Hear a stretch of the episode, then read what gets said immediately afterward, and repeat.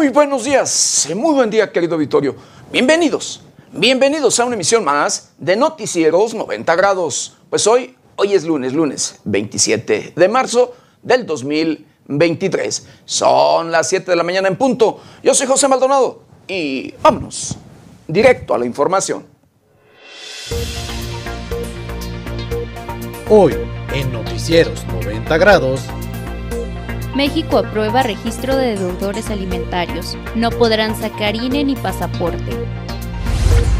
Evade Cuauhtémoc Cárdenas hablar sobre izquierdas en México y la democracia.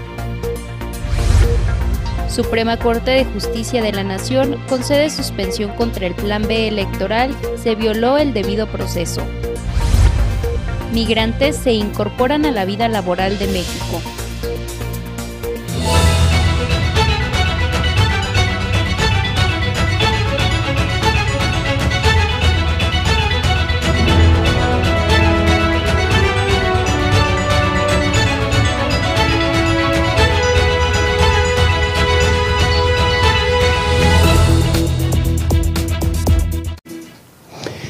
México, nuestro país, ha sido un país o es un país que ha sido reconocido en todos los sentidos por naciones internacionales, por naciones de otros, de otros lugares, de partes y partes del mundo, querido Victorio, de los diferentes continentes. Y esto por eh, tener un instituto, un órgano electoral que ha ayudado, por supuesto, a eh, es el elegir democráticamente a todos o cada uno de los presidentes o, ¿sí? o diputados, legisladores, eh, desde autoridades municipales hasta autoridades federales o legisladores, así como usted lo escucha. La vida democrática de nuestro país, eh, pues ha, ha, sido y ha eh, tenido un árbitro que es precisamente este, el órgano electoral, el Instituto Nacional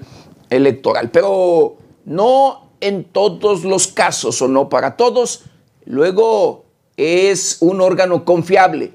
Eh, para unos no, para otros sí, pero es un tema eh, que está eh, dividido y que por supuesto en este caso pues ha sido tema de agenda en las últimas fechas en nuestro país. El propio presidente de la República, Andrés Manuel López Obrador, hizo incluso una propuesta, una propuesta para eh, tratar de desaparecer o cambiar cuando menos la infraestructura, cambiar cuando menos el organigrama de este, de este órgano electoral, eh, desapareciendo algunas cosas por, ley, eh, tratando de desaparecer incluso pues este el órgano en sí, que es el que toma las decisiones en, este, en nuestro país. Hablando, sí, de los comisionados, de estos, los comisionados que forman parte de este órgano, entre otros temas. Por supuesto, el recurso del cual dispone el órgano, el órgano electoral, que son miles y miles de millones de pesos, que incluso eh, se habla en, este, en este tema que hay fideicomisos que luego no se les tiene, pues valga una, una buena transparencia. No hay transparencia de acuerdo a, pues, algunos, algunos opositores, de acuerdo a algunas, algunas eh, personas y en este caso particular. Por supuesto, de quienes son seguidores quienes son afines al propio presidente de la República. Así como usted lo escucha. Pero bueno, un tema que se quiso reformar, se quiso cambiar a través de la propia ley, que, que quisieron hacerlo a través del propio Congreso de la Unión, a través de la Cámara de Diputados y de la Cámara de Senadores, pero no pasó como una reforma. No pasó tal porque pues allí no se cumplió como lo marca la ley en el tema de la mayoría en, en sí, querido auditorio. Pero bueno, el tema fue que el presidente de la República, en caso de no aprobarse esta reforma, él tenía un plan B.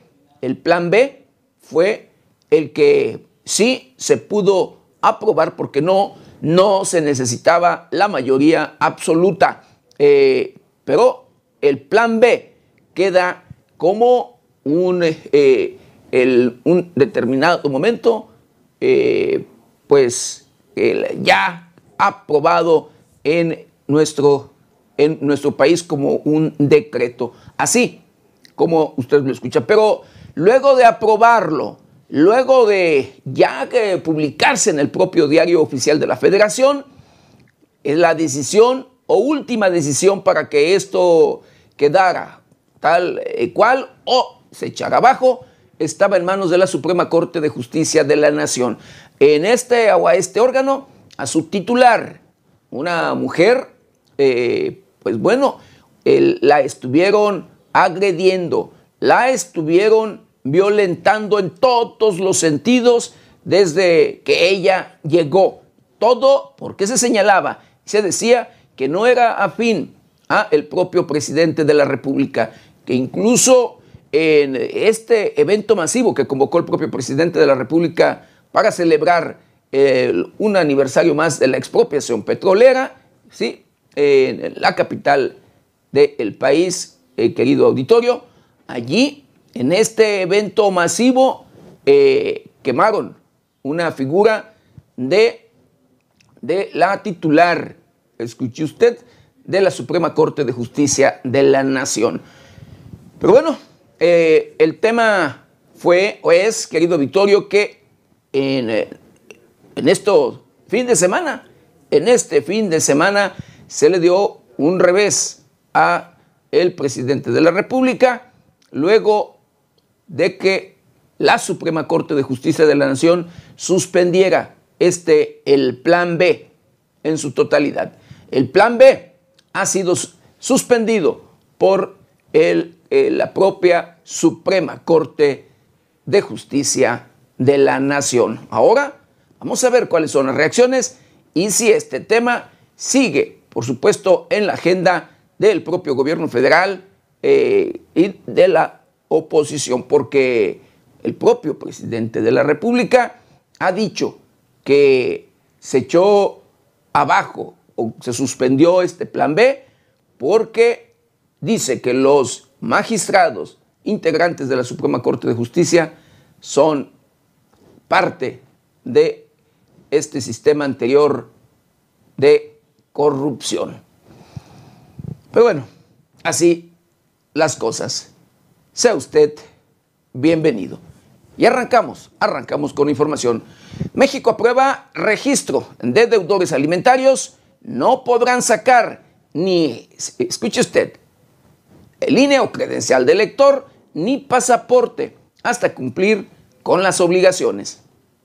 Este miércoles 22 de marzo, el Senado de la República aprobó el dictamen que impedirá el acceso a trámites oficiales a quienes cuenten con registro como deudores de pensión alimenticia. Por votación unánime, el Senado aprobó el dictamen para la creación de un registro nacional de obligaciones alimentarias, el cual tiene como fin ofrecer protección a niñas, niños y adolescentes, haciendo valer uno de sus derechos básicos, que es la alimentación. El modo de operación que han acordado emplear dicta que los deudores no tendrán la posibilidad de tramitar documentos oficiales tales como la credencial de elector, licencia de conducir e incluso pasaporte, lo que tiene como intención alargar el plazo, impedir que lleguen a tomar cargos como figuras políticas, incluso si el deudor registrado deseara contraer matrimonio de manera legal, habrá un apartado que refiera que se encuentra bajo esta situación y será obligatorio firmar la aclaratoria. México alcanza un porcentaje de hasta 70% de madres en situación de crianza sin apoyo económico por parte del progenitor. Los registros apuntan a que esto sucede por falta de compromiso legal y en caso de tenerlo por el incumplimiento y la impunidad del mismo. Con información de la redacción para 90 grados, Jade Hernández.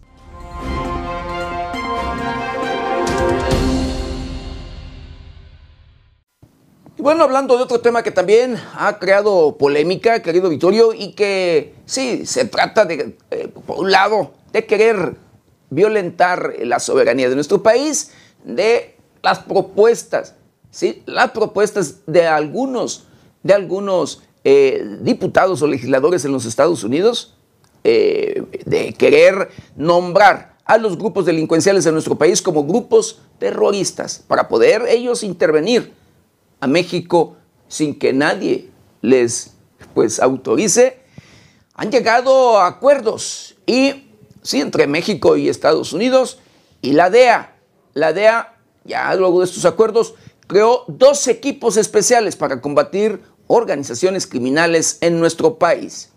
La Agencia Antidrogas de Estados Unidos, DEA por sus siglas en inglés, dio a conocer que creó dos equipos específicos para poder combatir las amenazas de dos cárteles mexicanos en específico. El informe del equipo de revisión de operaciones extranjeras, con fecha del pasado 24 de marzo, se menciona la creación de dos equipos contra amenazas, el cual se enfoca en organizaciones criminales transnacionales como son el cártel Jalisco Nueva Generación y el cártel de Sinaloa. De acuerdo con el informe, este detalla que los equipos comenzaron operaciones el pasado 19 de septiembre del 2022, además de que han estado usando nuevos métodos y herramientas para poder conseguir información y datos, los cuales son recopilados a través de la DEA.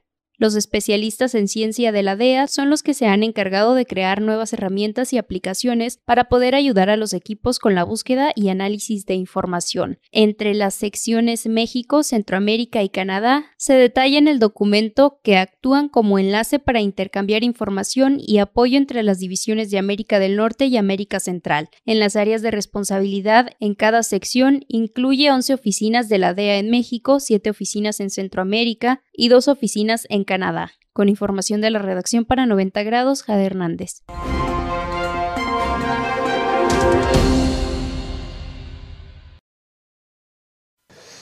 Y bueno, eh, hablando precisamente de violencia, de este tema que eh, preocupa en nuestro país, que preocupa en México y que se ha incrementado en todo el país, ¿sí? la presencia de los grupos delincuenciales que operan en cada, en cada uno de los rincones de la geografía nacional.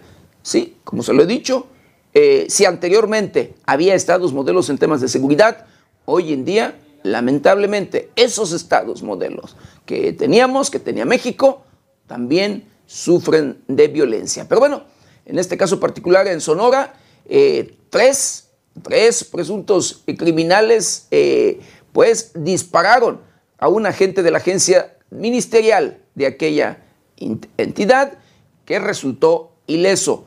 Fueron abatidos en el fuerte operativo, un fuerte operativo en Hermosillo, Sonora.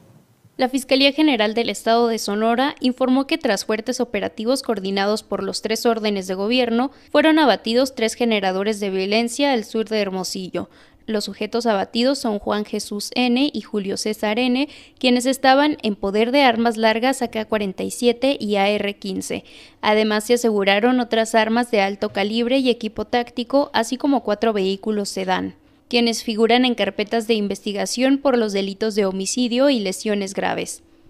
La persecución continuó hasta la colonia Coloso Alto, donde se ubicó al tercer sujeto, aún por identificar, quien al ver a los elementos acompañados de Sedena y Guardia Nacional, y Policía Municipal disparó, logrando abatir al sujeto que estaba en poder de un arma de fuego. La Fiscalía del Estado, a través del comunicado, informó que un agente de la Agencia Ministerial de Investigación Criminal fue herido con proyectil de arma de fuego en la colonia Invasión Altares de Hermosillo, lugar donde se inició la persecución y localización de los presuntos responsables.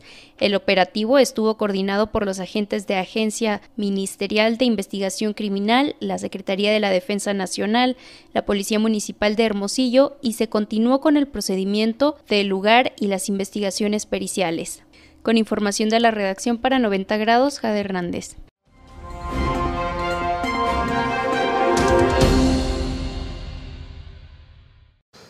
Donde uno, valga uno de los estados que tiene presencia y, e inseguridad en todos los sentidos y zonas violentas que incluso se les ha llamado como zonas de guerra, querido Victorio, pues es, sí, en el municipio de Cotija, en el estado de Michoacán. En ese lugar en las últimas fechas se han registrado enfrentamientos serios, enfrentamientos que han durado incluso pues horas entre los diferentes grupos criminales y en este caso particular quien tiene el control en ese lugar que son este grupo delincuencial denominado ¿sí? Pájaros Sierra. En ese lugar eh, el personal de las Fuerzas Armadas, Ejército, Guardia Nacional eh, y por supuesto eh, policías estatales realizaron, implementaron un operativo en el que encontraron ¿sí? Autos quemados y barricadas. Un operativo policíaco y militar fue implementado en el municipio de Cotija, zona de guerra entre los cárteles Jalisco Nueva Generación y Pájaro Sierra, donde se aseguraron autos quemados y barricadas del crimen organizado. En las zonas serranas del municipio fue desplegado un operativo conjunto entre las Secretarías de Seguridad Pública y de la Defensa Nacional, así como de la Guardia Nacional. En esta acción se localizaron barricadas y vehículos siniestrados, tanto quemados como accidentados, los cuales presuntamente se encuentran relacionados en la comisión de actividades ilícitas. Además, durante recorridos a pie, los agentes ubicaron varias barricadas, de los cuales existen indicios que los relacionan con actividades delincuenciales por los que fueron destruidos. Las tareas operativas en este municipio y la región Jiquilpan continúan intensificadas debido a la activa presencia de cárteles del crimen organizado. Con información de la redacción para 90 grados, Ana Luisa Sánchez.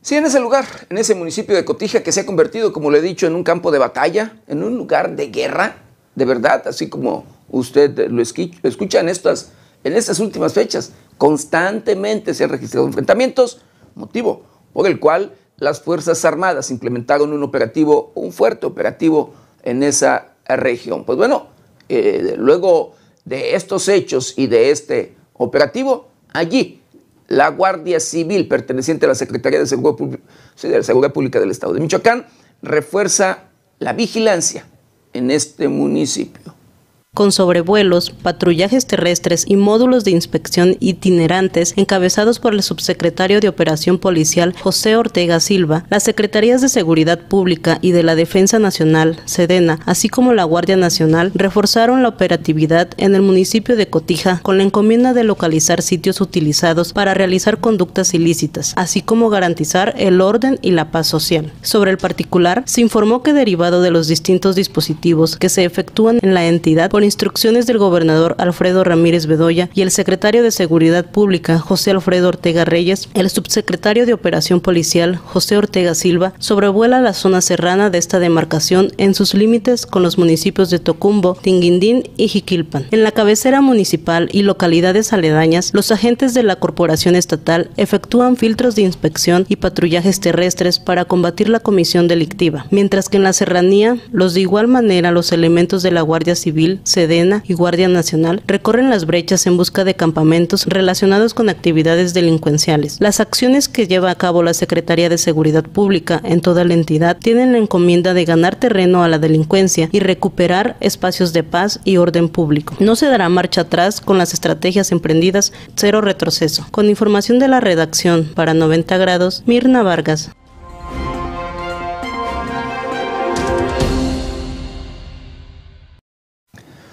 Pero donde también hay presencia de grupos delincuenciales y que también tienen, híjole, asoleados a sus habitantes, es en el estado de Guerrero. En este lugar, en esta entidad, allí, grupos, grupos delincuenciales que tienen el control, como en este caso particular, la familia michoacana, que tiene presencia tanto en Guerrero, en el estado de Michoacán, en el estado de México, entre otros estados, pues bueno, eh, llevan a cabo prácticas delictivas como al igual en los diferentes estados de la República, las extorsiones, los secuestros, en despojo de su propia propiedad, de su propio patrimonio, entre otros, otros delitos como son los homicidios, ¿sí? la siembra del miedo y terror en esos, en esos lugares. Y luego de que el propio gobierno no ha hecho lo que le corresponde, el, ir, el eh, pues detener a los objetivos criminales, a estos, a estos que llevan a cabo estas prácticas delictivas, líderes, en este caso particular de la familia michoacana, hablando del pez y la fresa, y por supuesto, luego del cansancio y el hartazgo de los propios habitantes de aquella entidad, habitantes de 40 pueblos, de 40 comunidades, han decidido ya, sí, así como usted lo escucha, armados, sí, ir por las cabezas del pez y la presa, líderes de este grupo delincuencial, la familia michoacana. Mil hombres armados, originarios de 40 pueblos de Guerrero, se levantaron en armas contra el cártel de la familia michoacana, tomando uno de sus bastiones, San Miguel Totolapan, donde los hermanos Johnny el Pez y José Alfredo el Fresa tienen un domicilio. Los pueblos armados celebraron una asamblea informando que son 40 comunidades y mil hombres los que se han movilizado en cuatro puntos de la Sierra Guerrerense, donde opera la familia michoacana. De acuerdo con los civiles movilizados, han abatido a 29 sicarios en enfrentamientos instaron al presidente Andrés Manuel López Obrador a atender su llamado de combatir al cártel de la familia michoacana. Al gobierno estatal dijeron que ya no queremos que solo nos esté engañando, simulando que está trabajando y no ha hecho nada, que haga obras y le vamos a creer cuando agarre al señor Pez y a la fresa, externaron los asistentes. Con la información de la redacción, para 90 grados, Sergio Reinel.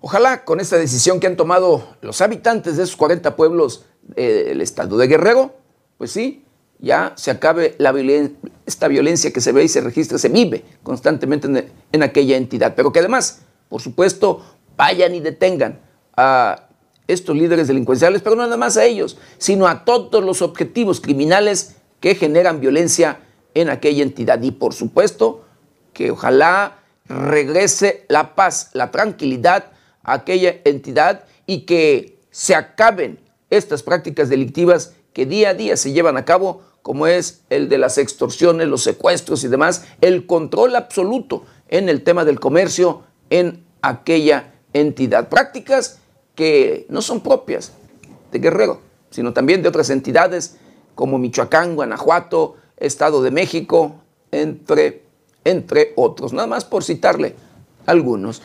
Y bueno, en Matamoros, Tamaulipas, forenses, sí, forenses recrean la escena del crimen contra los cuatro estadounidenses.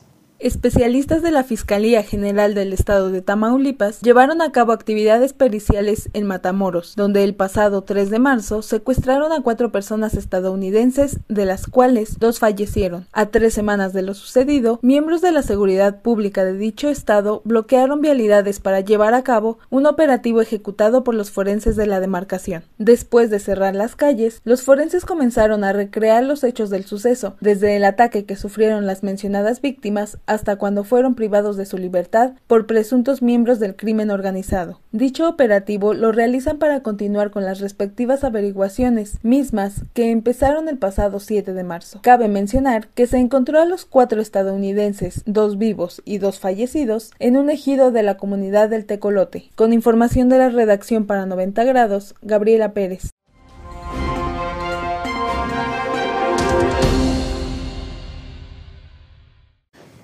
Bueno, desde Matamoros nos vamos hasta Oaxaca, porque el edil, escuche usted, de Santa María eh, Temascaltepec, ¿sí? Eh, y cinco personas del cabildo, de su cabildo, mueren en un accidente vial. El alcalde de Santa María Temaxcaltepec, Oaxaca, Agustín Martínez Quintas, y cinco integrantes de su cabildo murieron en un accidente vial. Durante la tarde del 25 de marzo se reportó que el vehículo en el que viajaba se volcó en una zona conocida como Hierba Santa que se encuentra en los límites de Santa María Temaxcaltepec y Santo Reyes Nopala.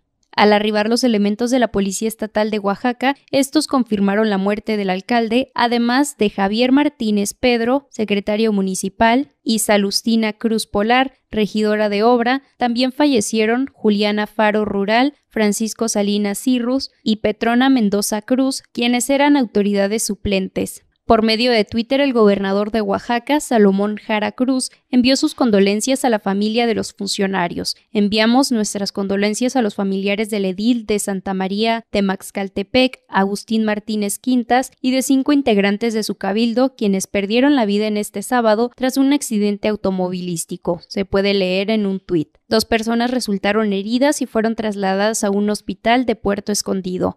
Con información de la redacción para 90 grados, Jade Hernández.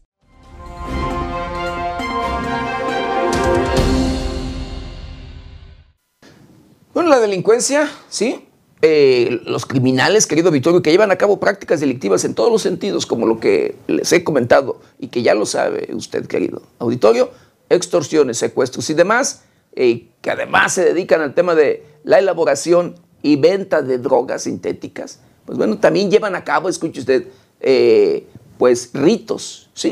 llevan a cabo en, en este caso, pues pues sí, ritos, eh, valga satánicos y en todos los sentidos. Adoran a la Santa Muerte, adoran que a Valverde, adoran, bueno, eh, pues al propio o al mismo diablo, pero llevan a cabo en estos rituales, llevan a cabo prácticas delictivas luego de, sí, porque se han encontrado y hay de, hay de ello este, prueba, eh, pues sí, o asesinato de personas desde niños, personas adultas y hasta animales. Pero en este caso, en el Estado de México, sí, en un, en un domicilio por allí, localizaron restos humanos y de animales que habrían sido utilizados para rituales. Autoridades del Estado de México, gracias a una investigación por la presunta comisión de hechos delictivos, encontraron restos humanos y de animales dentro de un domicilio de Valle de Chalco. Elementos de la Fiscalía General de Justicia del Estado de México realizaron un cateo en las inmediaciones de la colonia San Juan, Tlapizahuac, donde se encontraron múltiples restos. Se presumió que se encontraron restos como la cabeza de un perro, una tortuga y restos óseos que presuntamente pertenecen a humanos. Por igual, se hizo el hallazgo de aparentes órganos humanos dentro de recipientes adentro del inmueble, por lo que se presume que eran utilizados para realizar rituales de una índole desconocida. Durante el cateo, una persona fue detenida, quien responde al nombre de José Antonio N., de 62 años de edad, quien fue remitido a las instancias correspondientes para dictaminar su situación judicial. Con la información de la redacción, para 90 grados, Sergio Reinel.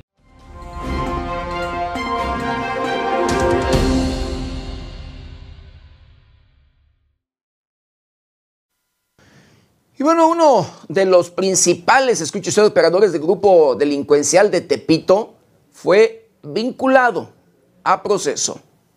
José N., uno de los principales operadores del grupo delictivo de Tepito, fue vinculado a proceso por un juez de la Ciudad de México. En su audiencia inicial, el Tomate fue imputado por su presunta participación en delitos contra la salud en su modalidad de narcomenudeo, posesión con fines de comercio, portación de arma de fuego de uso exclusivo del ejército y cohecho. Además, a José N. se le impuso medida cautelar de prisión preventiva oficiosa, esto mientras termina el plazo de un mes que fijó el juez para el cierre de la investigación complementaria Cabe mencionar que, según las investigaciones realizadas por la Fiscalía Capitalina, el sujeto es uno de los principales operadores del grupo La Unión Tepito. Por otro lado, se le relaciona con la balacera ocurrida en septiembre del 2018 en la Plaza Garibaldi, donde murieron seis personas y otras resultaron heridas. Con información de la redacción, para 90 grados, Sergio Reinel.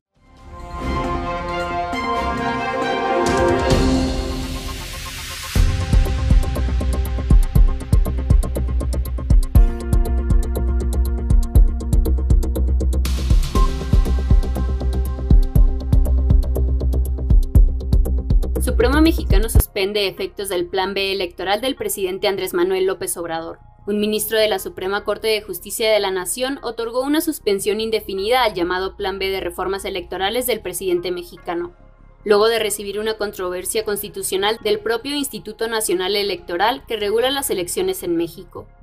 Con esta decisión, el ministro del Supremo mexicano Javier Lainés frena los cambios aprobados por el oficialismo en México a diversas leyes electorales, que fueron impugnadas al inicio de febrero pasado por el propio organismo electoral mexicano. El ministro instructor concedió la suspensión solicitada por el INE respecto a todos los artículos impugnados del decreto para efecto de que las cosas se mantengan en el estado en el que hoy se encuentran y rijan las disposiciones vigentes ante la respectiva reforma, señaló la Suprema Corte de Justicia de la Nación en un comunicado. De acuerdo con el INE, estas modificaciones electorales crean condiciones que merman la autonomía del instituto y su capacidad para ejercer las funciones que la Constitución le mandatan, a la par que desequilibran el modelo de comunicación social y perjudican la equidad en la contienda. Este plan B es el último paquete de reformas legales que propuso el presidente López Obrador después de que el año pasado fracasó su iniciativa constitucional que buscaba reemplazar al organismo autónomo que organiza las elecciones y ha defendido que no atenta contra la democracia mexicana y los comicios pese a las crecientes alertas de especialistas en México y en el extranjero. La determinación del ministro instructor se dio porque el decreto no solo contiene reformas de carácter general, sino también actos concretos de aplicación, sobre los cuales la suspensión generalmente se concede. La Suprema Corte de Justicia de la Nación justificó que existen procedentes donde se suspenden leyes por su posibilidad de vulnerar de manera irreparable los derechos humanos. En el caso que nos ocupa se trata de la posible violación a los derechos político-electorales de la ciudadanía, indicó el Supremo mexicano. Por su parte, la Inés también recordó que tanto el Congreso mexicano como el presidente López Obrador podrán manifestar su contestación por la aprobación y publicación del decreto por el que se reforma, adiciona y derogan diversas disposiciones de la Ley General de Instituciones y Procedimientos Electorales, de la Ley General de Partidos Políticos, de la Ley Orgánica del Poder Judicial de la Federación y que expide una nueva Ley General de los Medios de Impugnación en materia electoral. En este mismo acuerdo, el ministro instructor solicitó a las autoridades demandadas, Congreso de la Unión y Ejecutivo Federal, que presenten su contestación dentro del plazo legal, precisó la Suprema Corte de Justicia de la Nación. Con la suspensión del ministro mexicano se frena el despido de forma inmediata al secretario ejecutivo del INE, el despido masivo a un 80% del personal de carrera electoral en el organismo, un recorte a su presupuesto, eliminación de sus organismos estatales y locales, así como la extinción de dos fideicomisos.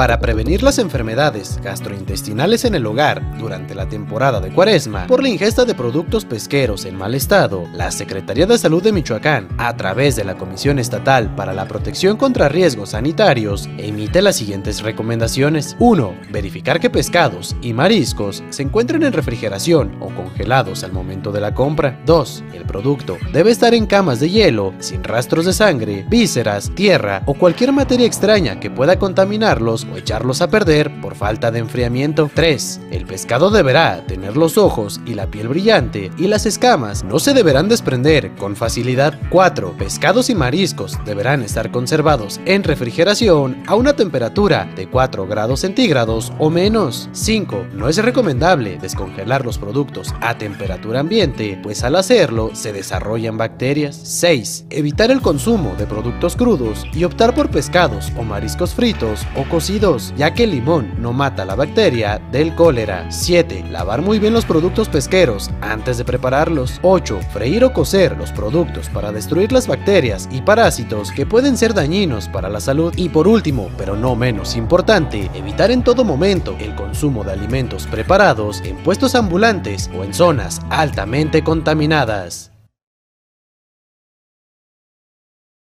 El doctor Ebert Flores Leal, comisionado estatal para la protección contra riesgos sanitarios, es médico egresado de la Universidad de Guadalajara, especialista en ginecología por la Universidad de Guanajuato y diplomado en administración de hospitales por el Instituto Tecnológico Autónomo de México.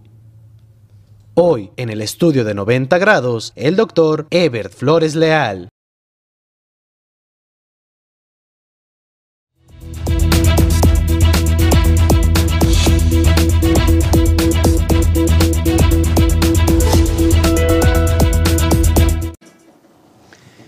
En estas fechas de marzo, Semana Santa, abril, marzo, abril, esperamos siempre con gusto, valga, con, híjole, ansiedad, querido Vittorio, pues las vacaciones. El irnos a la playa, el disfrutar en todos los sentidos de aquellos atractivos turísticos, tanto de playa, natural, de historia o de lo que sea. El tema es salir, a pasear, convivir, disfrutar de nuestra familia en todos los sentidos, pero también disfrutamos de la gastronomía. Y en estas fechas, precisamente, parte de lo que eh, valga eh, consumimos son, y muy común, los alimentos de pesca, del mar, del río, los peces, eh, mariscos en lo general, y que lamentablemente en muchas de las ocasiones, si no se tiene el cuidado, estos productos nos pueden acarrear enfermedades gastrointestinales. De verdad, serios problemas que nos pueden traer a la salud, que incluso si no se atiende a tiempo, podemos incluso hasta perder la vida. Para hablar de ello, yo le agradezco de verdad a el doctor Ever, Ever Flores Leal, comisionado de eh, comisionado estatal para la protección contra riesgos sanitarios, mejor conocido como EPRIS, la haber aceptado la invitación a este su noticiero. Doctor, ¿cómo están? Hola, José. Muy buen día, bienvenido. muchas gracias, muy feliz de estar aquí para platicar sobre estas actividades de Cuaresma. Las actividades de Cuaresma precisamente y que en un determinado momento, como lo digo, las esperamos con ansiedad en un determinado de estas fechas, pero también lo que no a veces no tomamos en cuenta son los riesgos en el tema del consumo de alimentos y en particular los pesqueros. Así es. Eh, la comisión en Cuaresma despliega operativos en tres grandes rubros. El principal es en el tema de alimentos. El segundo es en el tema de las albercas y el tercero es para dar certeza de que nuestras playas son 100% seguras en el tema bacteriológico sanitario. En el tema de los alimentos, que es de los más fuertes que tenemos, hemos realizado ya casi 250 muestreos, tanto a productos eh, de la pesca crudos y también a nivel de restaurantes y también muestreamos el agua y el hielo con el cual esos productos están conservados.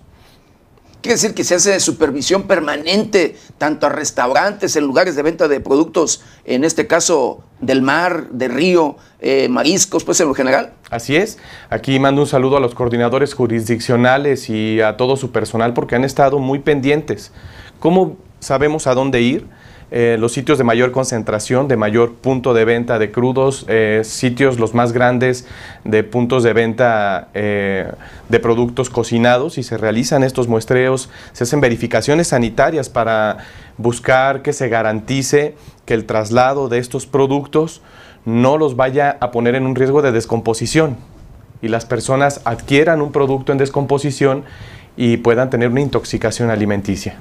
¿Qué se tiene que hacer en un determinado momento para pues, eh, eh, cuidar de la salud al tiempo de consumir alimentos? Hay algunos datos en relación a los productos, a los mariscos, por ejemplo, el pescado que no tenga eh, los ojos de coloración diferente al cristalino, que cuando le pongas el dedo no se quede hundido, que la escama no se le desprenda fácilmente y el olor.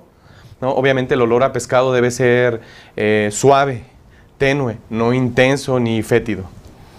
Y en este caso, en un determinado momento, si llegase a pasar o consumir un alimento en ya descompuesto en sí, ¿cuáles son los riesgos? ¿Cuáles son las enfermedades que puede enfrentar una persona? Lo principal son las intoxicaciones alimenticias, ¿no? que pueden desencadenar vómitos intensos, diarrea intensa y una deshidratación. Y en los grupos vulnerables, como nuestros niños y en nuestros adultos mayores, eh, si no se contiene a tiempo, puede desencadenar cuadros graves, incluso la muerte, ¿no? Es la importancia de consumir productos seguros que tengan baja probabilidad de tener un problema sanitario y es importante platicarle a la población que deben tener cuidado con los procesos de congelación. Los procesos de congelación protegen eh, a los productos alimenticios y si un producto eh, del mar se descongela, ya no lo vuelvan a congelar para posteriormente eh, prepararlo, hay que consumirlo. Fíjense que eso que acaba de decir es importante, pero sin embargo, luego quienes consumimos carnes, pescados, mariscos o lo que sea, tratamos o siempre luego pedimos que no estén congelados. Y vean nada más la importancia y el riesgo en un determinado momento de no, de no saber cuando el producto está recién, valga pescado en este caso, eh, y sí, si no es, si no es reciente, eh, pues puede haber el riesgo, el riesgo de enfermarnos. Y entonces allí, cuando no sabemos, querido Vittorio, yo creo que sí tenemos que pedir que esté congelado, buscar que esté congelado el producto y las carnes en sí. ¿No es así? Así es más, si yo tengo plan de conservarlo muchos días, dejarlo para la siguiente semana o comprar todo de una sola vez e ir haciendo eh, mis paquetes por día, entonces tiene que estar congelado el producto. Si ya se descongeló, busquen prepararlo lo antes posible. En las tiendas de autoservicio nunca hay la seguridad de que sea del momento el, el pescado. Sí, definitivamente sí es complejo la trazabilidad, pero también son las partes que nosotros verificamos de dónde viene ese producto y más si tiene sospecha o nos resultó positivo alguno de los muestreos, hay que buscar de dónde viene y cómo fue el manejo. En caso de alguna, pues valga enfermedad, en caso de que alguien se haya enfermado, perdón, ¿qué hay que hacer? No se automediquen, eso es lo más, más importante, y acudir al centro de salud eh, más cercano, eh, ya sea público o privado, a una evaluación médica y a un seguimiento médico. Porque la automedicación solamente retrasa los cuadros severos y hace que lleguemos con mayores complicaciones. Y en caso, hidratarse muy bien, si están tolerando la vía oral, y no están vomitando, exactamente, procurar hidratarse. Hidrolitos. Sí, sí, también eh, electrolitos, en cualquier presentación. Pero es bien importante el tema de no automedicarse, porque muchas veces las personas no toleran la vía oral, están vomitando constantemente, tienen diarrea, entonces es una situación de mucho riesgo. Hay que acudir inmediatamente a una valoración. Si se detecta el lugar donde nos hizo daño el, el alimento, un restaurante o cualquier lugar, eh, ¿se puede denunciar o qué se tiene que hacer o qué es recomendable hacer ahí? nosotros buscamos que la población sean promotores sanitarios, pero también vigilantes sanitarios. Y no es una pelea con la industria regulada, sino que todos buscamos ofertar el mejor servicio a las personas. Denuncias coeprismichoacán.com, en nuestras redes sociales, Coepris Michoacano, en la página de la Secretaría de Salud o www.cofepris.com en cualquiera de esos sitios pueden hacer su denuncia y con todo gusto estaremos atendiéndola para proteger la salud de las personas. ¿Cuáles son las consecuencias en este caso en los restaurantes o lugares, puntos de venta donde el producto resulta que está fue afectado, está dañado, está descompuesto? si es un restaurante hacemos algunas cédulas de tema sanitario básico y específico para sus cocinas y depende de las agravantes. La mayoría de estos sitios no tienen solamente una o dos agravantes tienen varios incumplimientos ante la norma y se va sacando un porcentaje y se suma al final y puede haber una multa económica. ¿Clausura? Eh, puede haber una suspensión en caso de, y si es el riesgo sanitario muy grande, puede haber una clausura, así es. Doctor, ¿otra recomendación o alguna otra recomendación para, pues valga en nuestro auditorio? Oh, lo primero es que disfruten Michoacán. Estamos dando certeza en general, claro, Tiene de todo. Estamos dando certeza para nuestras playas. Estamos dando certeza para que los eh, centros de recreación de balnearios y albercas también cumplan con la normativa y para que puedan disfrutar de manera tranquila y el tema de los alimentos. Pero sí, si ven un riesgo sanitario, es preferible no comerlo, es preferible no meterse a esa alberca y, y, preguntar al lugar de sufrir una consecuencia garantizada la inspección permanente en estas fechas a los restaurantes y puntos de venta de mariscos. Así es, con índice de riesgo, o sea, el universo es infinito, eh, pero lo hacemos a los lugares de más riesgo, a lugares que ya han tenido algún problema, aunque han sido reincidentes. La COEPRIS Michoacán estará muy pendiente de la vigilancia, no para hostigar a la industria regulada, para que mejoren sus procesos y den atención de calidad a las personas que consumen. Doctor, muchísimas gracias. José, estamos a sus órdenes. Buen día. Muchísimas Muchísimas gracias por haber aceptado la invitación de verdad y hablarnos de estos temas, de estos temas tan importantes y más en estas fechas, en estos tiempos de calor, de verdad, porque hace calor, híjole, sabroso y que, pues sí, además de, hidratarnos eh, y de, pues sí, de consumir alimentos, eh, eh, pues en este caso de mariscos, tenemos, debemos de tener mucho, pero mucho cuidado. Yo agradezco al doctor Ebert Comisionado Estatal para la Protección contra Riesgos Sanitarios, COEPRIS, del Estado de Michoacán. Bueno, acompáñame, acompáñame a ver estos cortes internacionales.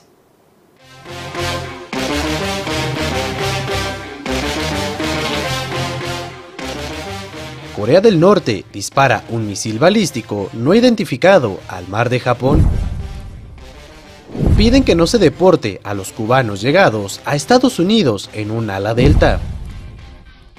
Nueva York pasa del icónico I Love New York a su nuevo logo post pandemia We Love New York City. Mississippi sigue en alerta por tornados mientras comienza a cuantificar daños. Mauricio Macri renuncia a contender por la presidencia de Argentina. Estados Unidos y Canadá vigilan un radar desconocido que sobrevuela Texas. Trump busca desacreditar a la justicia de Estados Unidos. No tiene nada, asegura.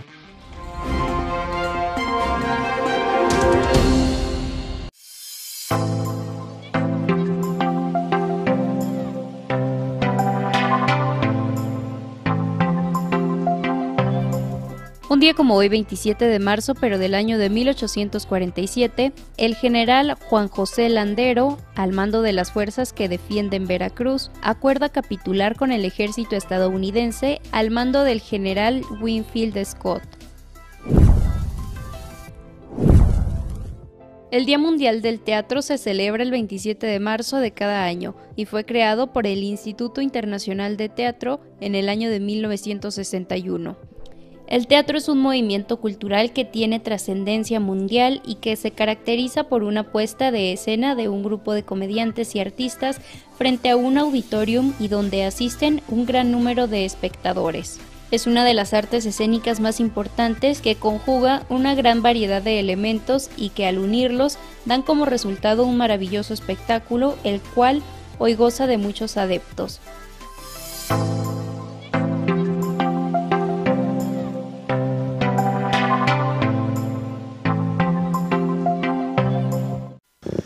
Y bueno, hablando de este tema que, bueno, ha causado polémica en, nuestro país y que pues, ha estado en agenda, como se lo he dicho, querido auditorio, el tema de la reforma electoral. Pues el Tribunal Electoral considera inconstitucionales cuatro puntos de esta reforma. El Tribunal Electoral comunicó su opinión a la Suprema Corte de Justicia de la Nación sobre la primera parte del Plan B de la reforma electoral, en la cual describió que la reforma permite la intervención del poder para influenciar a la voluntad ciudadana. Sobre esto mencionaron que es inconstitucional y de efectuarse afectará la equidad y la veracidad de las elecciones. En dicha opinión participaron las siete magistraturas de la Sala Superior del Tribunal Electoral del Poder Judicial de la Federación, y se entregó al ministro instructor Alberto Pérez Dayán con el objetivo de orientar el ejercicio de constitucionalidad de los estatutos legales en materia de impugnación.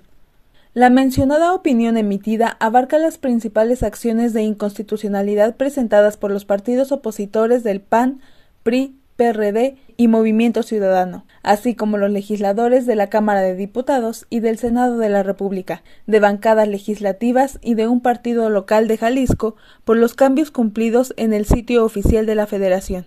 Por ello, se ha considerado solucionar integralmente la primera parte, misma que es independiente a la recién decisión tomada para suspender la reforma en conjunto. El Tribunal Electoral sostuvo que de 13 impugnaciones en total, nueve de ellas no pueden dar opinión, ya que rebasa la esfera electoral. Con información de la redacción para 90 grados, Gabriela Pérez.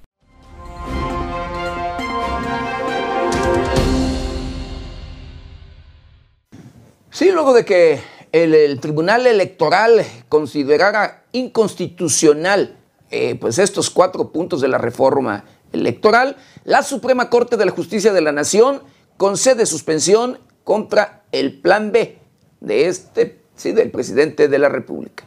A través de un comunicado de prensa publicado en las redes sociales de la Suprema Corte de Justicia de la Nación, informó que admitió la demanda presentada por el Instituto Nacional Electoral en contra de las reformas en materia electoral. Javier Lainez Potisek, ministro del Poder Judicial, otorgó la suspensión en contra del Plan B electoral promovido por el mandatario Andrés Manuel López Obrador. Dichas reformas promovían modificar tanto la estructura y los procedimientos del instituto. El organismo jurisdiccional consideró que se violó el debido proceso legislativo, se vulneró la autonomía e independencia y las condiciones de equidad en las continuidades electorales, así como se afectaron los derechos laborales del personal operativo del INE. La demanda, indicó el instituto, busca una suspensión contra el decreto por el que se reforma la Ley General de Instituciones y Procedimientos Electorales, la Ley General de Partidos Políticos, la Ley Orgánica del Poder Judicial de la Federación y la expedición de la Ley General de los Medios de Impugnación en materia electoral. Cabe recordar que el decreto llamado Plan B de la reforma electoral fueron publicados en el pasado 2 de marzo en el Diario Oficial de la Federación. Tras la publicación, el consejero Ciro Murayama expresó en su cuenta de Twitter que la defensa ciudadana de las elecciones auténticas valió la pena. Hasta el momento, el consejero presidente del Instituto Nacional Electoral, Lorenzo Córdoba Vianello, no se ha pronunciado. Con información de la redacción para 90 grados, Jade Hernández.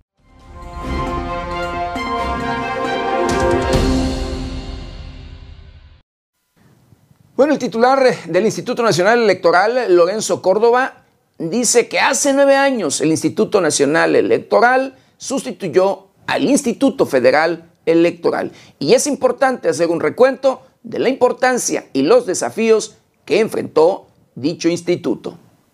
Hace nueve años, como resultado de la reforma de 2014, el INE sustituyó al IFE asumiendo todas las atribuciones que tenía el otro órgano federal, más 75 nuevas funciones que adquirió en su nuevo carácter de órgano nacional, encargado ya no solo de la organización de las elecciones federales, sino también de coorganizar junto con los organismos públicos locales electorales todas las elecciones estatales y municipales del país.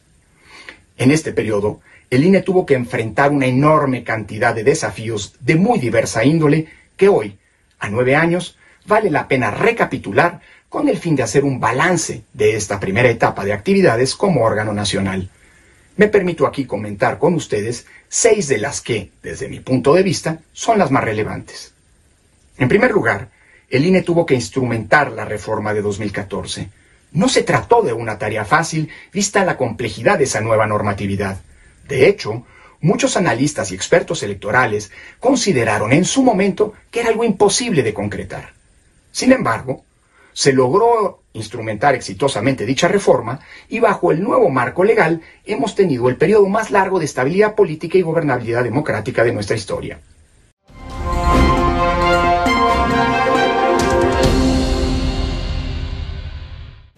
Bueno, el Comité Técnico de Evaluación entrega, sí, quintetas para elegir nuevos integrantes del Instituto Nacional Electoral. El Comité Técnico de Evaluación, instaurado en San Lázaro, Ciudad de México, entregó a la Cámara de Diputados las diversas quintetas seleccionadas para elegir la nueva presidenta y consejerías del Instituto Nacional Electoral. El proceso de selección de las quintetas fue mediante el consenso y por mayoría de los integrantes del comité externaron los miembros. Cabe señalar que los nombres que conforman las quintetas no fueron revelados al público en general. Solamente se informó que los 20 perfiles seleccionados el pasado 24 de marzo las conforman y serán próximamente reveladas las entrevistas que se realizaron en un proceso de transparencia. Asimismo, se confirmó que la quinteta referida a la presidencia del INE será ocupada por mujeres, como una para consejera general, mientras que las otras dos restantes serán ocupadas por aspirantes hombres para la consejería general. Con información de la redacción para 90 grados, Jade Hernández.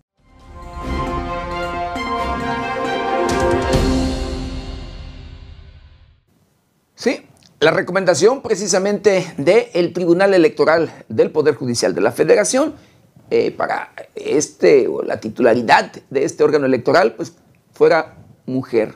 Esa es la recomendación que para la próxima pues esta sea una mujer y ese es el motivo por el cual pues son mujeres las eh, que van en esta quinteta para eh, pues ocupar esta titularidad. Pero, ¿sabe qué? Cuatro, cuatro de ellas son de Morena, impulsadas por, eh, pues, por allí, personal, gente, políticos de, de Morena. Sí, pero bueno, vamos a ver quién, quién queda, quién será la titular, a quién eligen para representar a el Instituto Nacional electoral. Y bueno, en otro tema, migrantes se incorporan a la vida, vida laboral de México en Ciudad Juárez.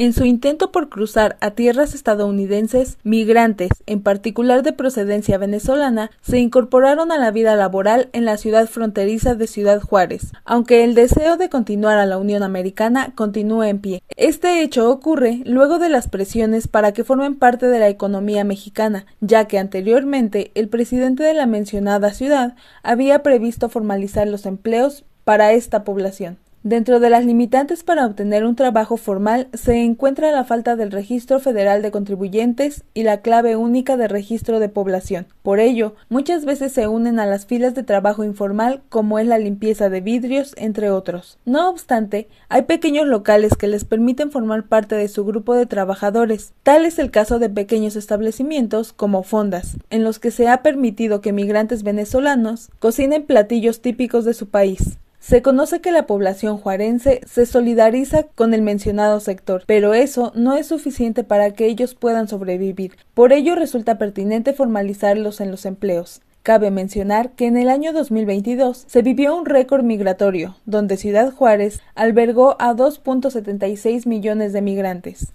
Con información de la redacción para 90 grados, Gabriela Pérez.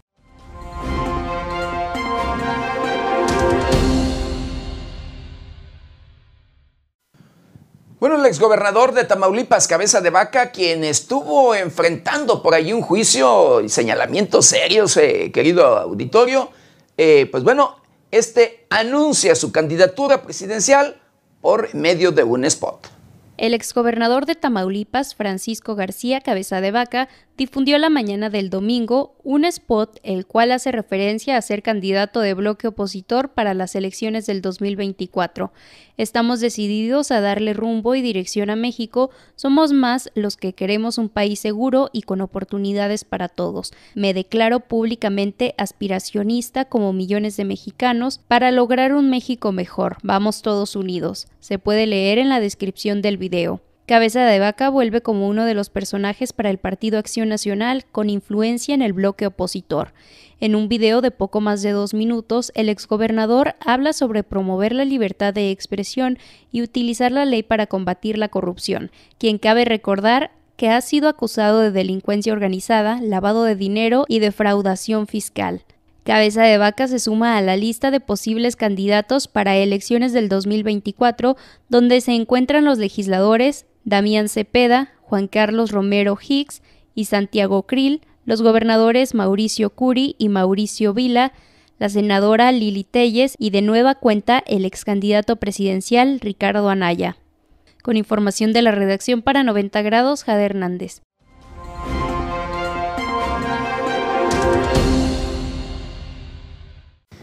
Sí, recordemos que el exgobernador Francisco García Cabeza de Vaca pues fue señalado de, ¿sí? de eh, así como usted lo escucha, de lavado de dinero, de fraudeación fiscal y por supuesto de delincuencia organizada. Hoy, hoy en día, luego de enfrentar pues, este juicio, de, de acuerdo como lo ha presumido, lo ha ganado, pues bueno, ha anunciado su aspiración a ocupar la candidatura a la presidencia de la República en las próximas elecciones del 2024. Pero bueno, hablando de estas aspiraciones, pues Ricardo Mejía también se registra como, como eh, sí, registra su candidatura por la gubernatura de Coahuila. Ricardo Mejía Verdeja, ex subsecretario de Seguridad y Protección Ciudadana, presentó la tarde de este sábado el registro oficial de su candidatura para gobernador de Coahuila. Mejía Verdeja, ahora candidato por el PT, publicó varios videos en sus redes sociales donde se pueden apreciar familiares, amigos y militantes del PT quienes lo acompañaron al momento de su presentación. Hoy es un gran día para la democracia y el cambio en Coahuila. Esto viene a culminar un trabajo de miles de coahuilenses valientes y libres, decididos a una batalla heroica por el rescate del Estado. Estamos muy comprometidos con el Estado y su transformación. No representamos intereses corruptos ni cúpulas podridas. No necesitamos vejigas para nadar. Nuestro apoyo es el pueblo. Mejía Verdeja explicó que en abril comenzará oficialmente a presentar su campaña junto con su equipo de trabajo y asegura que el pueblo de Coahuila lo va a respaldar. Ricardo Mejía Verdeja renunció a su cargo como subsecretario de Seguridad luego de que el presidente de México, Andrés Manuel López Obrador, no respaldara su candidatura. Con información de la redacción para 90 grados, Ana Luisa Sánchez.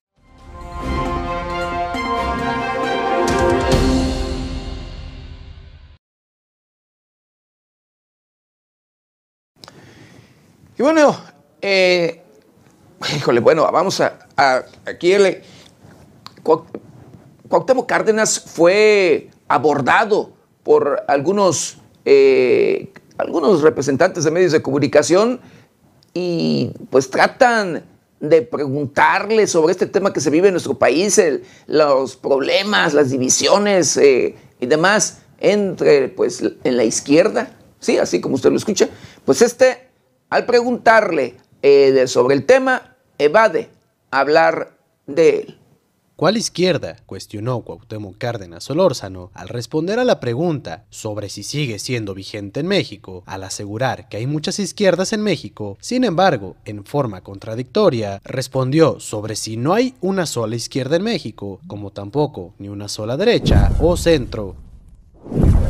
No voy a hacer ninguna declaración pero ¿no puedes hablar de, la, sensación de que si sigue siendo, por ejemplo, si, la, izquierda sigue siendo una vigente, sigue estando vigente? ¿Cuál izquierda? La izquierda en México. ¿Cuál es? ¿Hay, izquierda en México? No sé, usted dígame. Usted, digamos, podemos decir que... Creo que hay muchas izquierdas. Ah, eso, es lo que como que me diga, no hay una sola izquierda en México. Ni una sola derecha, ni un solo centro.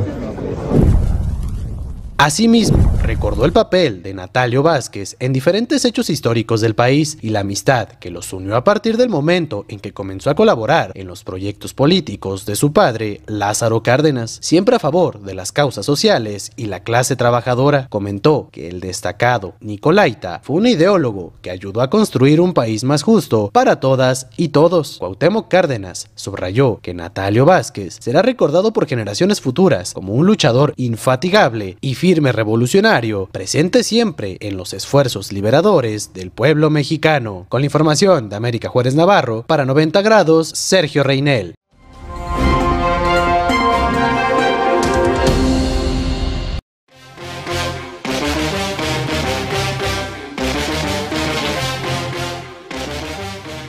Berta Alcalde, la mujer que va por la presidencia del Instituto Nacional Electoral, de las cinco mujeres que podrían presidir al Instituto Nacional Electoral, tres son cercanas a la administración del presidente López Obrador.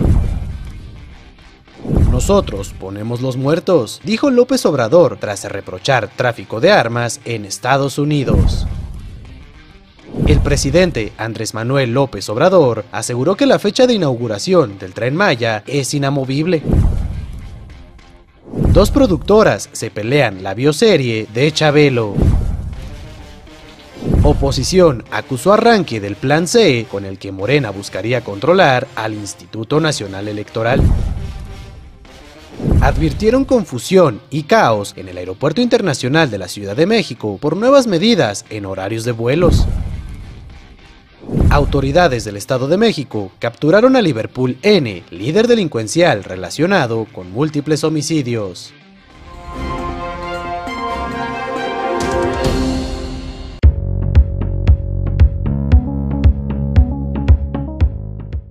El Servicio Meteorológico Nacional de la Conagua le informa el pronóstico del tiempo. Para hoy, un nuevo frente frío sobre el noreste del país interaccionará con una línea seca que se establecerá por la tarde y con la corriente en chorro subtropical, originando lluvias puntuales fuertes en Coahuila, así como chubascos en Nuevo León y Tamaulipas, todas con descargas eléctricas y posible caída de granizo. También habrá vientos con rachas de 60 a 80 km por hora, con posible formación de torbellinos o tornados durante la noche y la madrugada del martes en el norte de Coahuila a su vez, un canal de baja presión sobre el centro, oriente y sureste del territorio nacional, aunado al ingreso de humedad del Océano Pacífico, Golfo de México y Mar Caribe, originará lluvias fuertes acompañadas de descargas eléctricas en Puebla, Hidalgo, Tlaxcala y el Estado de México.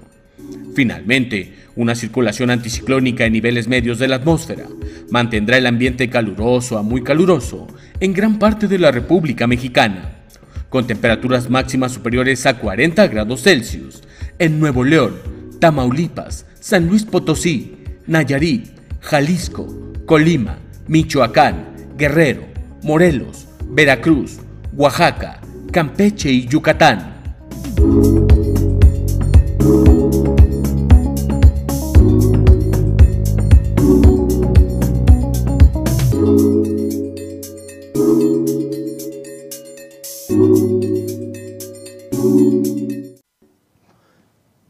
Mañana, sí, en la mañanera del presidente de la República, Andrés Manuel López Obrador, pues él acaba de anunciar, escuche usted, luego de que la Suprema Corte de Justicia de la Nación eh, pues suspendiera el plan B, anuncia que hay, sí, que tiene un plan C. Esto para aquellos, dice, que no quieren el plan B ni las reformas electorales. Pero la esencia, el fondo es, no quieren que se reduzcan los sueldos de los altos funcionarios. Eso es todo. Claro, nosotros vamos a continuar por la vía legal y si al final rechazan la reforma electoral que estamos proponiendo para que haya una auténtica democracia y no una oligarquía, para que haya un gobierno del pueblo y no un gobierno de los potentados, con sus achichincles, voceros e intelectuales orgánicos.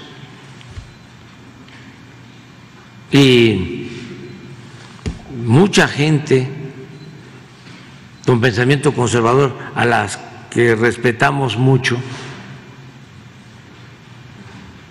Pero ese es el fondo del debate. Ahora, hay un plan C, que no estén pensando que ya se terminó todo.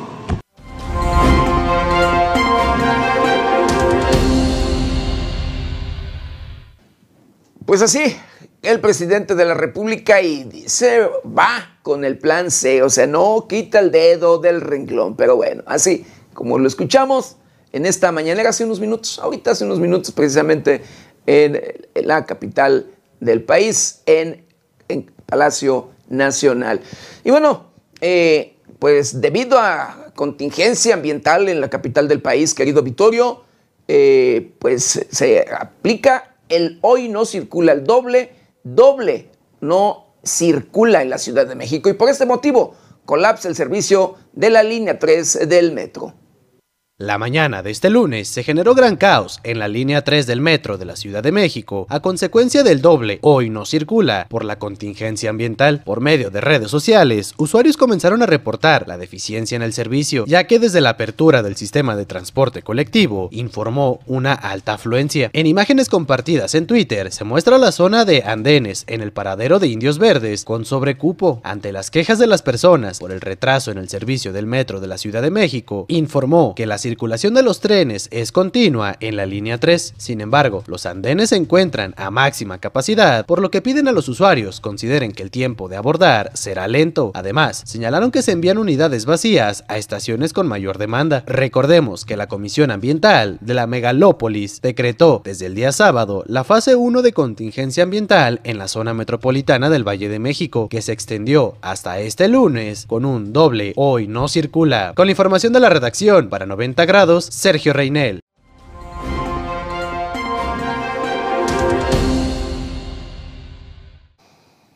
Bueno, para que tenga cuidado y sí, revise bien si va a la Ciudad de México, vive en la Ciudad de México, recuerde, hoy, hoy lunes, doble no circula. Así que mucho, mucho cuidado. Y bueno, en otro tema, apicultores se denuncian muerte masiva de abejas en Campeche. Apicultores de la zona maya del municipio Olpechén de Campeche están consternados por la muerte masiva de abejas, la cual se ha perpetrado en las últimas horas. Los apicultores han mencionado que desde el miércoles en los apiarios han disminuido abejas. Este acontecimiento es duro para dicha población porque la mayoría de ellos se dedica justamente a este oficio. En particular, las comunidades de Suktuk y Crucero Oja, ambos municipios del estado de Campeche, han padecido este problema, pues el 60% de los pobladores cultiva miel en los De los 3.500 habitantes con los que cuenta el primer municipio, 1.800 son apicultores. Se conoce que esta comunidad ocupa el cuarto lugar en la producción de miel en la península de Yucatán. Lamentablemente, en esta temporada de cosecha, su esfuerzo y dedicación se ha frustrado con la muerte masiva de abejas, mencionó un apicultor. Eso está afectando la cantidad de miel que se va a dejar de vender, la cantidad de ingresos que se va a dejar de tener. Es una cadenita. De toda esta matanza vamos a venir a vivir las consecuencias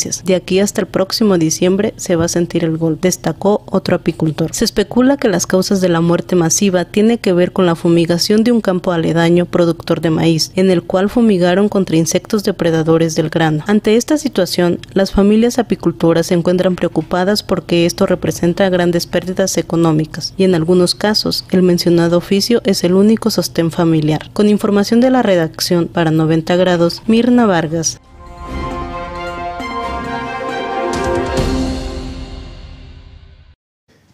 Y es que en este tema de verdad debe preocupar, querido Victorio, porque recordemos que las abejitas son las polinizadoras, sí, las que se encargan de polinizar precisamente en los cultivos y demás. Y por supuesto, de ellas depende muchísimo eh, los resultados en el tema agrícola. Pero bueno, agrícola, frutícola y demás, así como usted lo escucha. Pero bueno, en otro tema, incineran más de una tonelada de narcóticos en Chiapas. La Secretaría de Marina, en coordinación con la Fiscalía General de la República, informó que la tarde del viernes se realizó la incineración de 1.005 kilogramos de clorhidrato de cocaína y otros narcóticos en las instalaciones de ese mando naval con sede en el puerto de Chiapas. Los narcóticos fueron asegurados en el mes de diciembre del 2022 por el mando naval, con el objetivo de contribuir a la seguridad pública. El acto fue precedido por el comandante de la 16 Región Naval y el agente del Ministerio Público de la Federación adscrito a la delegación de Chiapas, personal del órgano interno de control de la Fiscalía General de la República, así como peritos de esa dependencia y autoridades navales, quienes verificaron y validaron el procedimiento para llevar a cabo la incineración de la citada droga, dando fe de los hechos. Cabe resaltar que las operaciones se llevan a cabo por parte del personal naval en apego a los procedimientos establecidos en la ley nacional sobre el uso de la fuerza y en estricto respeto a los derechos humanos. Con información de la redacción para 90 grados, Mirna Vargas.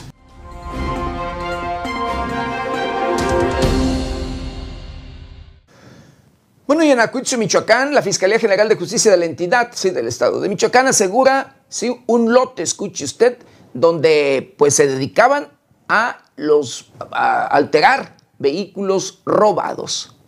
Personal de la Fiscalía General del Estado de Michoacán cumplimentó una orden de cateo en un lote de autos en este municipio, lugar en el que se recuperaron tres vehículos, dos con reporte de robo y uno con alteración en sus medios de identificación. Sobre el particular, se informó que fue como resultado de una denuncia ciudadana que hacía referencia a posibles conductas constitutivas de delito en un inmueble ubicado en la carretera Tiripetío Erendira, en la localidad de La Florida, del municipio en mención, que personal de la Policía de Investigación investigación recabó datos de prueba que permitieron solicitar la respectiva orden de cateo. En atención a dicho mandato, personal de la Unidad contra Robo al Transporte de la Fiscalía Especializada en Atención a Delitos de Alto Impacto se trasladó al inmueble, sitio donde localizaron tres vehículos de la marca Nissan, uno de la línea Suru color azul guinda y un Tida color blanco, ambos con reporte de robo y una camioneta NP 300, misma que contó con alteraciones en sus medios de identificación. El inmueble y los vehículos fueron asegurados y quedaron a disposición del agente del Ministerio Público, que será el encargado de continuar con la investigación. Con información de la redacción para 90 grados, Mirna Vargas.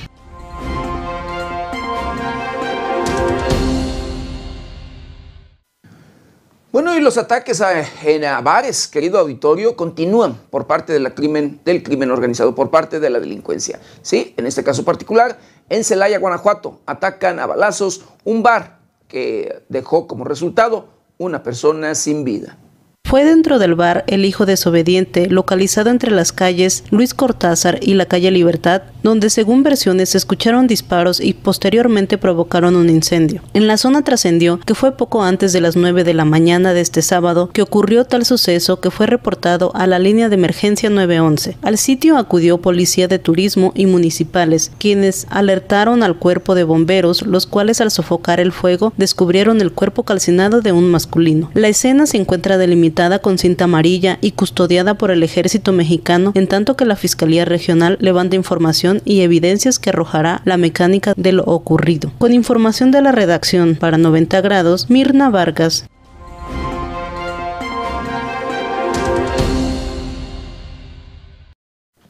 Bueno, y en un cerezo de Michoacán, de Morelia, Michoacán, eh, de, bueno, ubicado más bien en el municipio de Chago, Michoacán, y en este cerezo denominado David Franco Rodríguez, se registró una riña. Esto en un partido de fútbol. Dejó como resultado varios heridos.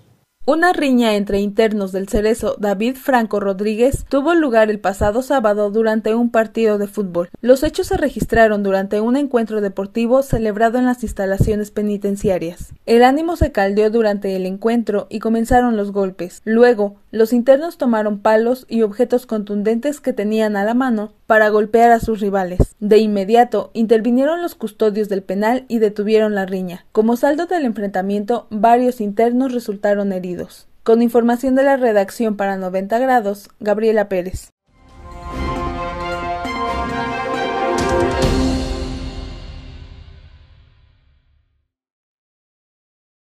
Luego de estos hechos, sí, registrados en este cerezo de David Franco Rodríguez, familiares preocupados por eh, su, los, internos, su, familia, eh, pues se manifestaron en, la vialidad, en la carretera, eh, camino precisamente a este, a este pues, cerezo David Franco Rodríguez. Duraron algunas horas, pero bueno, ellos preocupados precisamente por que estuvieran bien sus familiares.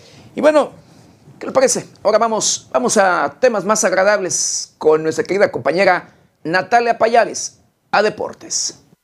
Comenzamos con las noticias en los deportes. Chabelo era aficionado del América. Muchos piensan que le iba al América porque él trabajaba en Televisa, la empresa dueña del equipo. Pero la verdad es que cuando él tenía nueve años e iba llegando de León, Guanajuato a la Ciudad de México, Chabelo vendía cigarros en el hipódromo de las Américas y sus amigos le hablaban mucho de fútbol, tanto que se le hacía interesante oírlos. Un día con esos mismos amigos fue a un partido de fútbol, donde el América jugó con un equipo español y desde ahí se hizo americanista. Chabelo también casi representó a México en los Juegos Olímpicos. Fue deportista de alto rendimiento, practicó lucha grecorromana y casi representó a nuestro país en los Juegos Olímpicos de Helsinki de 1952. Cuando él tenía 17 años, fue el vencedor en competencias regionales y en el Campeonato Nacional. En este último ganó la clasificación a los Juegos Olímpicos, pero al no poder cubrir el costo del viaje de 40 mil pesos no pudo acudir a la competencia. Chabelo era un apasionado de los deportes y uno de sus más grandes sueños era ser piloto. Durante un programa del Mañanero conducido por Broso, su invitado fue Checo Pérez cuando él tenía 12 años y competía en los karts. Chabelo fue al programa para ver a Checo, lo felicitó y le contó de su sueño de ser piloto. Antonio Pérez Garibay, el papá de Checo, compartió en redes sociales una foto donde sale Checo en el programa con Broso y dijo, Esta fotografía tiene un significado muy especial. Hace muchos años invitaron a Checo a una entrevista a Televisa. Lo invitó Broso. Y cuando estaba en la entrevista con Broso, viene el personaje ídolo de Chabelo, y viene a saludarlo. Broso pensaba que Chabelo venía con él, no, venía a saludar a Checo. Y platica con Checo, aquí es cuando Checo tenía 12 años, corría go-karts y le dice Chabelo, Checo, te felicito, sé todo lo que has hecho, sé lo bueno que eres para los go Yo quise ser piloto, pero era muy. La selección mexicana femenil estrena playera de visita para este 2023. El diseño está inspirado en el tiburón ballena y en los océanos de México. Para las pequeñas manchas en tono turquesa claro del jersey, se basaron en la piel del tiburón ballena, una especie originaria de nuestro país y que se encuentra considerada como en peligro de extinción. La camiseta contiene 70% de material reciclado. Harry Kane se convierte en el máximo goleador de la selección de Inglaterra. Kane registra 54 anotaciones, superando a Wayne Rooney, quien marcó 53 goles con la playera inglesa. El récord de Rooney se estableció en el 2016, cuando le anotó a Islandia en la Euro 2016. El partido México vs Japón es considerado el mejor juego en la historia del Clásico Mundial de Béisbol. El lunes 20 de marzo, México y Japón disputaron la semifinal del Clásico Mundial de Béisbol y de acuerdo con información de la Major League Baseball, el choque entre estos equipos es considerado el mejor en la historia del Clásico Mundial, desde su instauración en el 2006. En el listado de 10 partidos, el partido entre México y Japón lidera el conteo. Se juntaron los actuales tres campeones de la UFC, Brandon Moreno, campeón de peso mosca, Yair el Pantera Rodríguez, campeón peso pluma, y Alexa Grasso, campeona peso mosca. Hay que recordar que los tres son mexicanos y por primera vez estuvieron juntos en la Ciudad de México. Los tres dijeron que en un futuro les encantaría pelear en el país. México, al igual que Brasil, es el país con más campeones en la UFC. Esta foto es histórica porque los tres son los actuales campeones mundiales y coincide en que los tres son mexicanos. Hasta aquí la información en los deportes.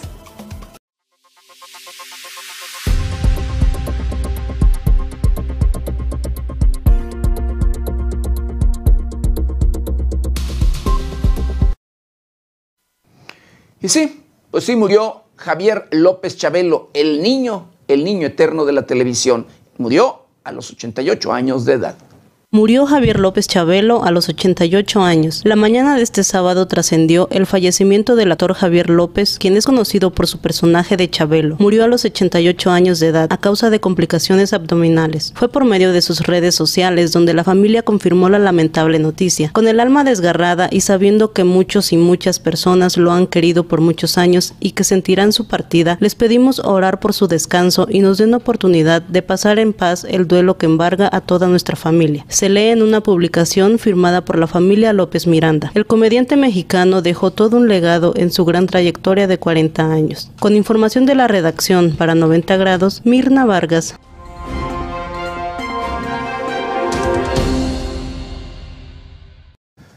Y asimismo la misma familia, eh, pues, eh, informa, informa que los restos, pues, habían sido, serían cremados.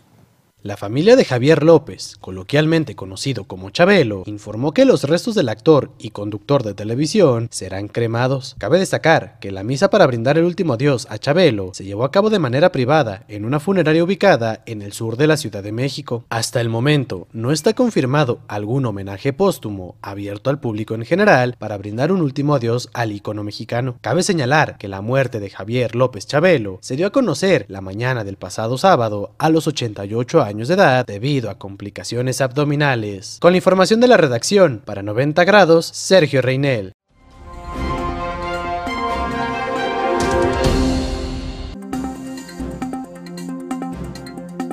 Dina Boluarte dice que acusaciones de corrupción son maniobra contra su gobierno. Florida se moviliza contra el desperdicio de comida que daña el medio ambiente. Matan a Guadalupe Espinosa, exregidora de Silao, en Guanajuato. Ambientalistas ofrecen ayuda al gobierno mexicano para frenar el tráfico de especies. Aún no concluye la batalla jurídica contra el Plan B, advierte Lorenzo Córdoba. Elon Musk dice que Twitter ha perdido más de la mitad de su valor desde que la compró. El Fondo Monetario Internacional alerta un aumento de los riesgos para la estabilidad financiera.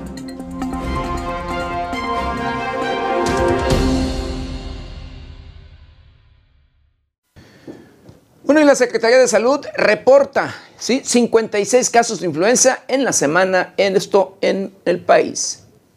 Hasta el corte del pasado 24 de marzo se confirmaron 9.206 casos de influenza, de los cuales el 90% son debido a influenza AH3N2, 4% son por influenza A no subtipificable, 3.7 por influenza B y 2.3 por influenza AH1N1. Se habían reportado un total de 362.080 casos sospechosos de enfermedad respiratoria viral en lo que va de la temporada estacional. De estos, 9.201 casos han sido confirmados. Asimismo, de los grupos de 25 a 29 años han sido los más afectados por la enfermedad, seguidos de los adultos mayores de 65 años, después los menores de un año, enseguida los jóvenes de 20 a 24 años y finalmente el grupo de 30 a 34 años. Asimismo, los estados más afectados o con mayor número de casos son Ciudad de México, Nuevo León, Querétaro, Aguascalientes y Puebla. Con la información de la redacción, para 90 grados, Sergio Reinel.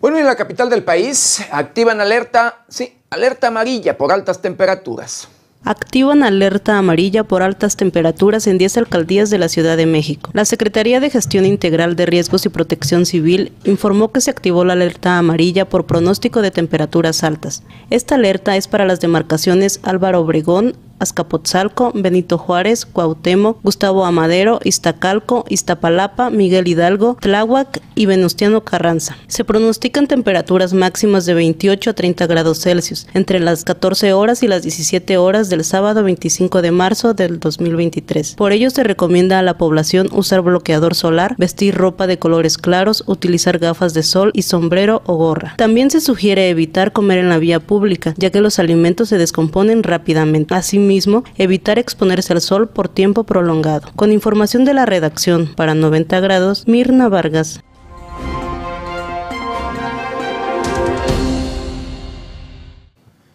El tema de salud mental es un tema por el que no nos preocupamos, por el que luego no le damos la importancia necesaria, pero que de verdad, querido Vittorio, sí, es urgente y necesitamos siempre estar al pendiente y atendernos de este de estos temas, de estos problemas de salud mental.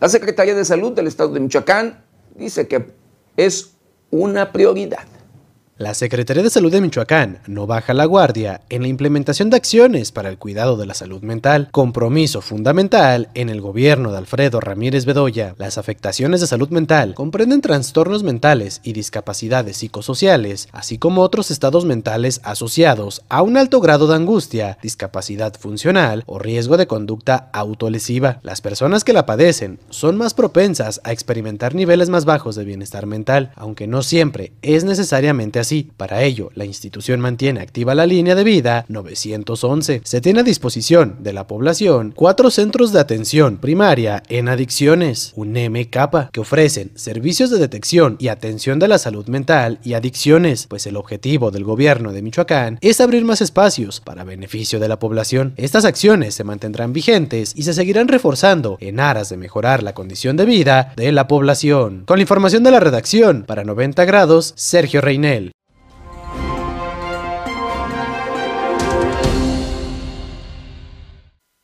Bueno, el volcán Popocatépetl registra tres explosiones con material incandescente.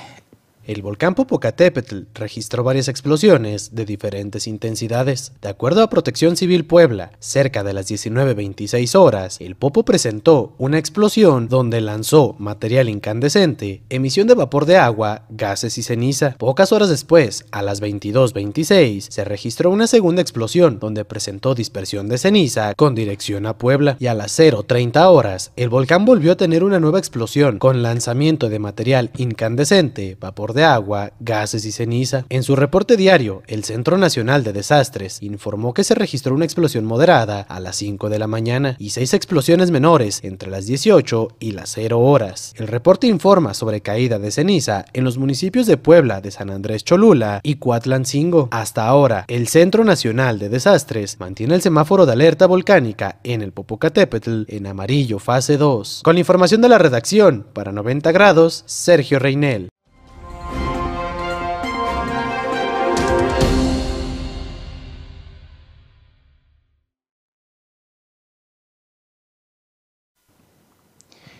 En Venezuela detienen a 21 funcionarios del gobierno de Nicolás Maduro.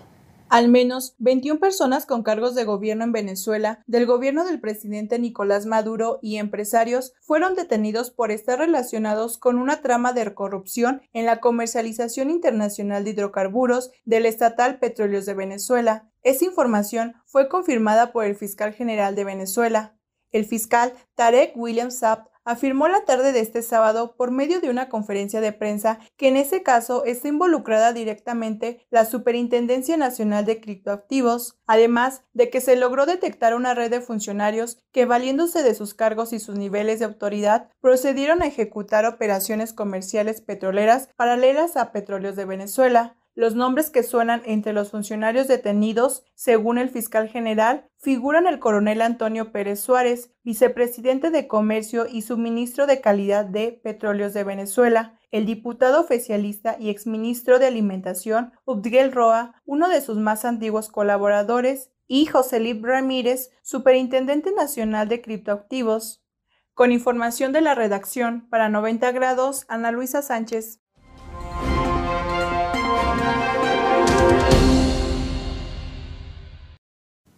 El tema de la liposucción y otras cosas, otros eh, temas que se hacen de valga, de estética y demás, querido auditorio, ¿sí? son de riesgo. La liposucción es un tema que ha llevado a la muerte a muchas, a muchas personas. En este caso, escuche usted, una enfermera se realizó autoliposucción solita ella misma. Lamentablemente perdió la vida. Esto en Cuernavaca, Morelos. Una enfermera de la clínica de cirugía plástica Samper murió tras intentar realizarse ella misma la liposucción. De acuerdo con información de la Fiscalía del Estado, la hoy sufrió un paro cardiorrespiratorio por la anestesia.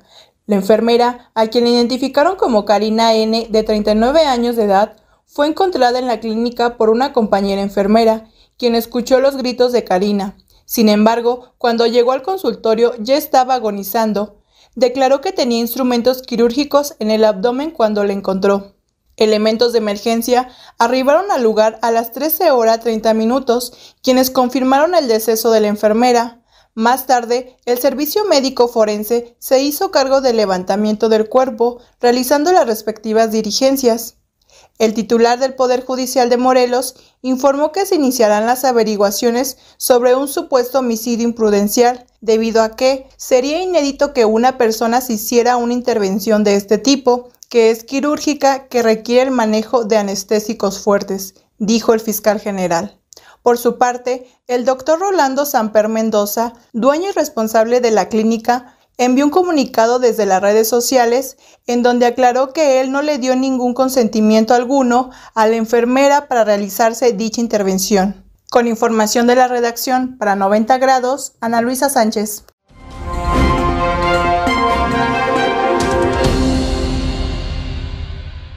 Bueno, y en los Estados Unidos se registra una explosión en una fábrica de dulces se suscitó una explosión en una fábrica de chocolates de West Reading, Pensilvania. Este hecho dejó como saldo dos personas fallecidas, nueve desaparecidas y otras heridas, así lo informó la prensa local. Alrededor de las 17 horas, la planta de la compañía Riem Palmer quedó incendiada, arrojó humo, polvo y escombros hacia todas partes. Así se observa en un video capturado por una televisora local. Según la información de la prensa y de los testigos, mencionaron que el incendio duró varias horas. Todavía se están realizando esfuerzos de rescate en la escena, informó el jefe de la policía de West Reading, Wayne Holden. También comunicó a los periodistas que varias personas fueron llevadas al hospital más cercano para ser atendidas inmediatamente. Sin duda, este suceso es un golpe para la compañía Riem Palmer, la cual fabrica dulces desde 1948. La mencionada explosión dejó inservible el edificio número 2 de la fábrica y también dañó a un edificio vecino. Con información de la redacción para 90 grados, Mirna Vargas.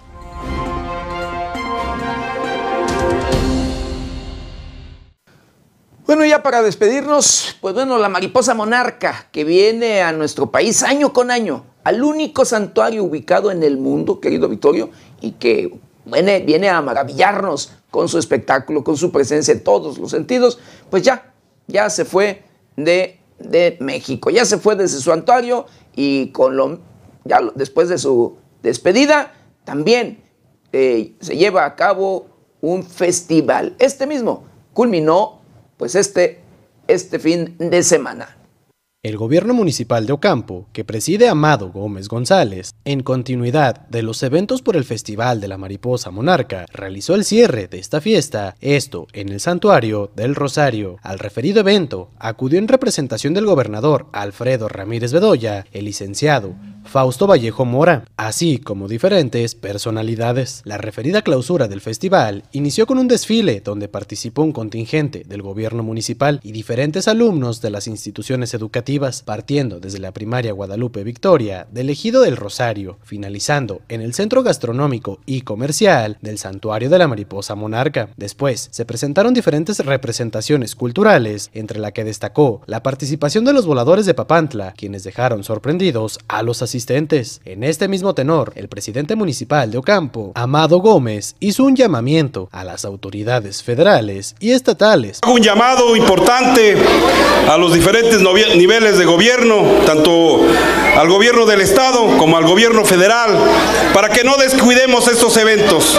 Hoy lo que está aquí, lo que se ha venido haciendo durante un mes, desde el día 4 hasta hoy, eh, aquí en el municipio y en la región, ha sido una labor de los presidentes.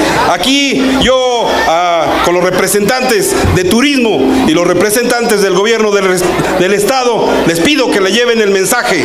La mariposa monarca eh, requiere de mucha no solamente en los festivales, también en la promoción del turismo, también en la atención, en los servicios, en muchas cosas se debe de trabajar en coordinación para lograr lo que siempre hemos querido, dar una buena atención a, todo el turismo que nos visita, pero la coordinación de trabajo entre los tres niveles de gobierno es lo más importante.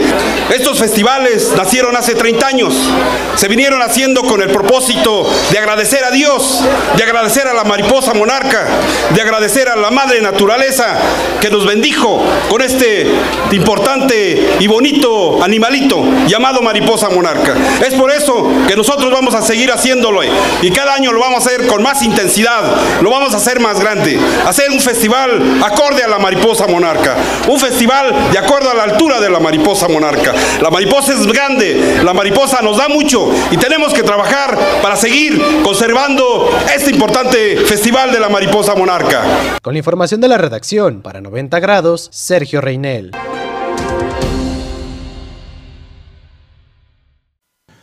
Pues hemos llegado. Hemos llegado al final de una emisión más de Noticieros 90 grados. No sin antes quiero agradecerle de verdad infinitamente el favor de su atención. Yo lo espero mañana, mañana, ya martes, de 7 a 8 de la mañana.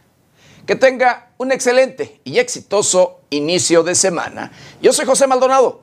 ¿Está usted bien informado?